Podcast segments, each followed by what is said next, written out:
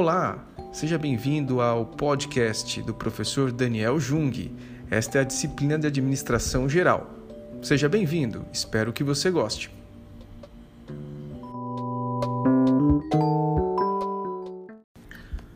No despontar do século XX, dois engenheiros desenvolveram os primeiros trabalhos pioneiros a respeito da administração. Um era americano, Frederick Winslow Taylor, e iniciou a chamada Escola da Administração Científica, preocupada em aumentar a eficiência da indústria por meio da racionalização do trabalho do operário. O outro era europeu, Henri Fayol, e desenvolveu a chamada teoria clássica, preocupada em aumentar a eficiência da empresa por meio de sua organização e da aplicação de princípios gerais da administração em bases científicas.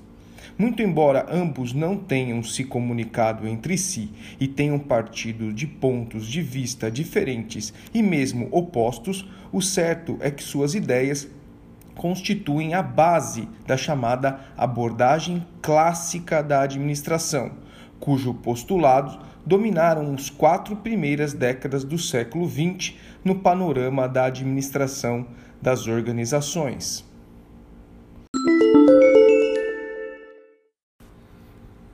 A Escola da Administração Científica foi desenvolvida nos Estados Unidos a partir dos trabalhos de Taylor. A preocupação básica era aumentar a produtividade da empresa por meio do aumento da eficiência no nível operacional, isto é, no nível dos operários. Daí a ênfase na análise e na divisão do trabalho do operário, uma vez que as tarefas do cargo e o ocupante constituem a unidade fundamental da organização. Nesse sentido, a abordagem da administração científica é uma abordagem de baixo para cima, do operário para o supervisor e gerente, e das partes, operário e seus cargos, para o todo, organização empresarial.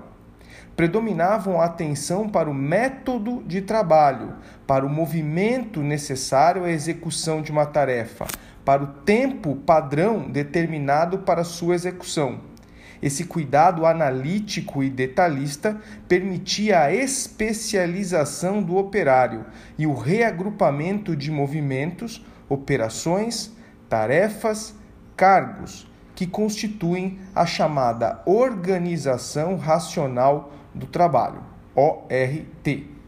Foi, acima de tudo, uma corrente de ideias desenvolvida por engenheiros que preocupavam elaborar uma engenharia industrial dentro de uma concepção pragmática.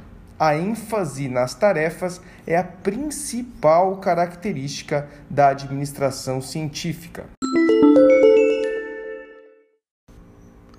De outro lado, a corrente dos anatomistas e fisiologistas da organização, desenvolvida na França com os trabalhos pioneiros de Henri Fayol. A essa corrente chamamos teoria clássica, a preocupação básica era aumentar a eficiência da empresa por meio da forma e disposição dos órgãos componentes da organização e de suas interrelações estruturais. Daí a ênfase na anatomia, estrutura e na fisiologia, funcionamento da organização. Nesse sentido, a abordagem da corrente anatômica e fisiologista é uma abordagem inversa à da administração científica do Taylor, que é de cima para baixo, da direção para execução e do todo, organização, para suas partes componentes, departamentos.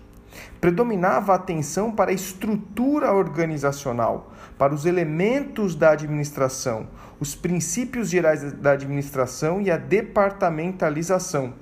Esse cuidado com a síntese e com a visão global permitia a melhor maneira de subdividir a empresa, sob a centralização de um chefe principal. Foi uma corrente teórica e orientada administrativamente a ênfase na estrutura é a sua principal característica. Agora falaremos de uma nova abordagem, chamada de abordagem humanística da administração. A teoria administrativa passa por uma revolução conceitual nesse sentido. A transferência da ênfase antes colocada na tarefa pela administração científica e na estrutura organizacional pela teoria clássica passa a ênfase nas pessoas que trabalhavam ou que participavam nas organizações. A abordagem humanística faz com que a preocupação com a máquina e com o método de trabalho e a preocupação com a organização formal e os princípios de administração cedam prioridade para a preocupação com as pessoas e os grupos sociais, os aspectos técnicos e formais para os aspectos psicológicos e sociológicos. A abordagem humanística ocorre com o aparecimento da teoria das relações humanas nos Estados Unidos a partir da década de 30. Ela surgiu graças ao desenvolvimento das ciências sociais, notadamente a psicologia, e, em particular, a psicologia do trabalho. Em 1924, a Academia Nacional de Ciência dos Estados Unidos fez uma pesquisa para verificar a correlação entre produtividade e iluminação do local de trabalho, dentro dos pressupostos da administração científica. Pouco antes, Elton Mayo conduzira uma pesquisa em uma indústria têxtil com elevadíssima rotatividade de pessoal, ao redor de 250% ao ano, e havia tentado inutilmente vários esquemas de incentivos salariais.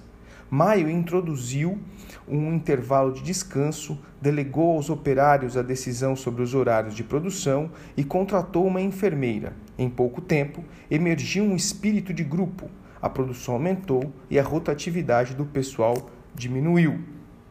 Em 1927, o Conselho Nacional de Pesquisas iniciou uma experiência na fábrica de Hawthorne, da Western Electric Company, situada em Chicago, para avaliar a correlação entre iluminação e eficiência dos operários, medida por meio da produção.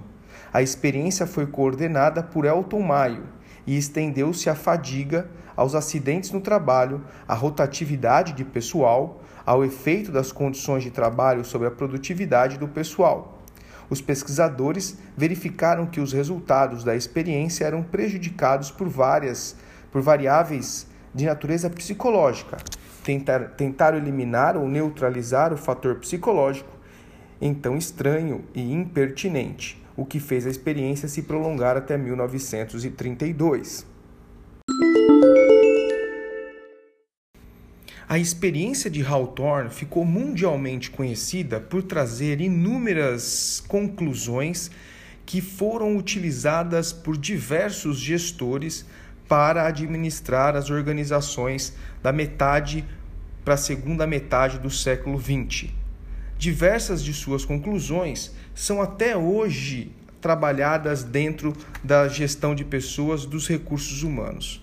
E eu convido vocês a pesquisarem na internet sobre a experiência de Hawthorne e quais foram as principais conclusões que o autor, Elton Maio, teve desse importante episódio da administração do século passado.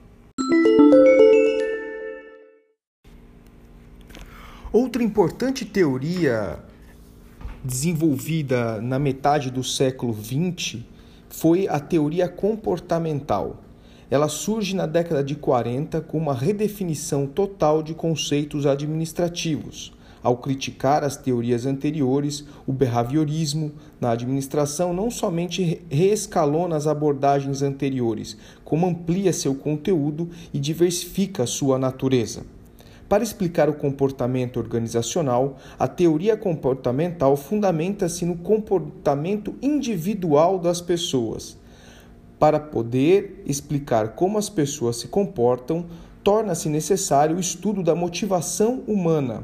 Assim, um dos temas fundamentais da teoria comportamental da administração é a motivação humana, campo no qual a teoria administrativa recebeu volumosa contribuição.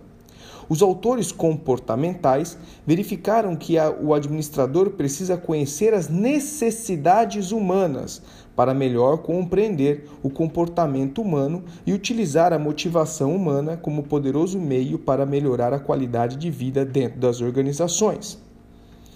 Maslow apresentou uma teoria da motivação segundo a qual as necessidades humanas são originadas e dispostas em níveis, em uma hierarquia de importância e de influenciação. Essa hierarquia de necessidades é, pode ser vista na forma de uma pirâmide, conhecida como a pirâmide de Maslow. Na base da pirâmide estão as necessidades mais baixas, necessidades fisiológicas, e no topo as necessidades mais elevadas, as necessidades de autorrealização. Você conhece essa pirâmide? Sabe a importância que ela tem para o desenvolvimento de políticas públicas e da administração de pessoas dentro das organizações? Pois então, eu convido vocês a pesquisarem na, internet. Busquem Pirâmide de Maslow, Teoria das Necessidades Humanas, e lá vocês vão encontrar um vasto conteúdo a respeito do assunto. Boa leitura!